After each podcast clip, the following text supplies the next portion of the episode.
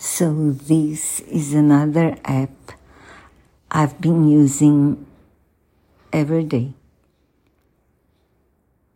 If you use the free version, you are allowed to save a picture a day.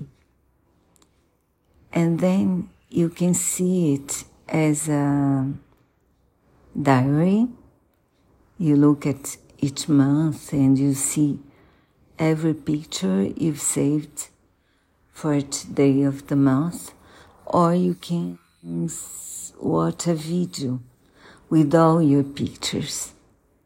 And it's so nice. It's like a journal, um, visual journal of your month or year or so I do recommend it. I started last month because I was traveling, but I'm keeping it every day.